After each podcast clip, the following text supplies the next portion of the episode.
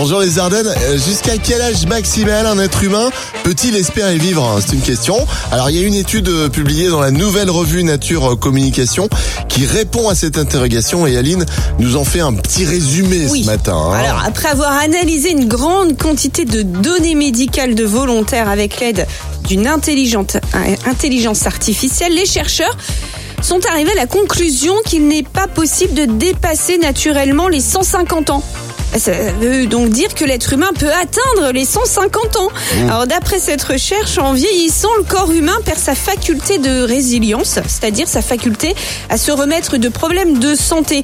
Sinon, on vivrait au-delà des 150 ans. Non mais elle est bidon cette étude, 150 ans.